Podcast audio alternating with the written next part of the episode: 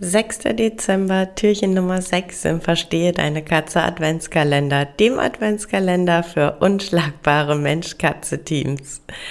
Und nachdem wir gestern ähm, schon mal so ganz kurz über meine persönliche Meinung zu ungesichertem Freigang gesprochen haben, möchte ich heute äh, tatsächlich quasi noch so eine kleine Ergänzung, ähm, ja, quasi nachschieben. Und zwar folgendes. Wenn die Katzen in ungesicherten Freigang sollen, dann bitte ausschließlich, wenn die Tiere kastriert sind, wenn die Tiere einen Chip haben und wenn dieser Chip bei Tasso, Findefix und von mir aus auch bei anderen registriert sind, und zwar zweifelsfrei auf dich registriert sind.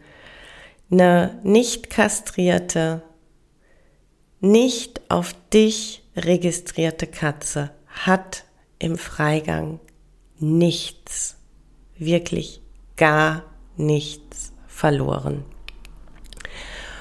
Und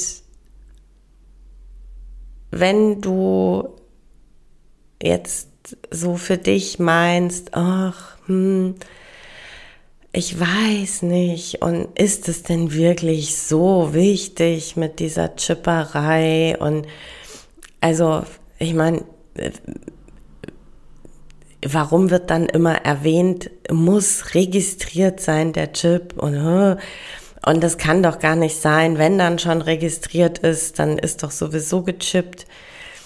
Ähm, geh einfach mal bei Facebook auf ähm, die Seite vom Tierheim Mörs. Das Tierheim Mörs äh, ist deshalb für mich ein Begriff, weil das ähm, auch die, die äh, Fundtiere aus Krefeld aufnimmt und ich habe ja vorher in Krefeld gewohnt.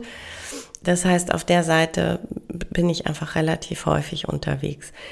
Ähm, scroll einfach dort mal durch und lies einfach mal, wie viele Fundtiere und speziell Fundkatzen die ähm, aufnehmen, die entweder gar nicht gechippt sind oder die einen Chip haben, der nicht registriert ist.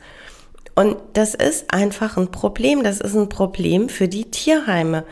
Denn die finden dann einfach den Hüter nicht oder nicht schnell und müssen sich dann in der Zeit um diese Tiere kümmern. Und diese Tiere haben einfach einen längeren Aufenthalt im Tierheim statt zu Hause zu sein. Deshalb Dein Tier gehört ausschließlich, wenn es einen Chip hat, der auf dich registriert ist in den Freigang und nur, wenn es kastriert ist. Das nächste ist in meinen Augen, dass die Tiere bitte nicht jünger als ein Jahr in den Freigang gehören. Die sind einfach, wenn die jünger sind, wenn die noch Kitten sind, die sind einfach viel zu vielen Gefahren ausgesetzt. Die können vieles noch nicht gut einschätzen. Die sind noch ja sehr wagemutig dadurch, dass sie einfach äh, alles wissen wollen, alles erkunden wollen. Da passiert einfach ein Unfall sehr viel schneller. Die sind, wenn sie einem Kater oder einer Kätzin ins Gehege kommen, die da ihr Revier verteidigen, die sind da natürlich wesentlich äh, ja, weniger kräftig und weniger versiert, da im Zweifel in einem Kampf einigermaßen heile rauszukommen. Deshalb bitte kastriert, gechippt, registriert, nicht jünger als ein Jahr. Und dann bitte bereite dein Tier auf den Freigang vor. Ich habe letztlich mit jemandem gesprochen, der Freigänger hat und ich fand das wirklich eine ganz tolle Sache, die sagt nämlich ganz klar, alle meine Freigänger gingen erst mit Geschirr mit mir raus und wir sind ganz zu Anfang auch wirklich nur ganz kleine, äh, ja ganz kleine kurze Wege bei uns am Haus gegangen. Einfach damit die Tiere die Geräusche, die Gerüche kennenlernen und sich nicht mehr so schnell erschrecken. Einfach damit die sich draußen auch wohlfühlen können.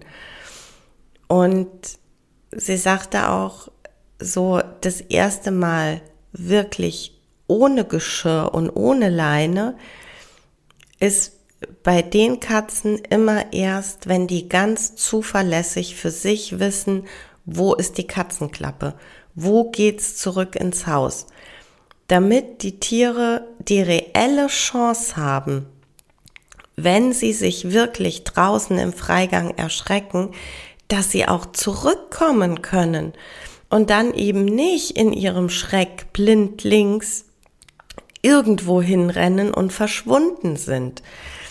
Und äh, das fand ich tatsächlich eine ja gute Vorgehensweise, um die Freigänger wirklich an ihr Freigängerdasein zu gewöhnen.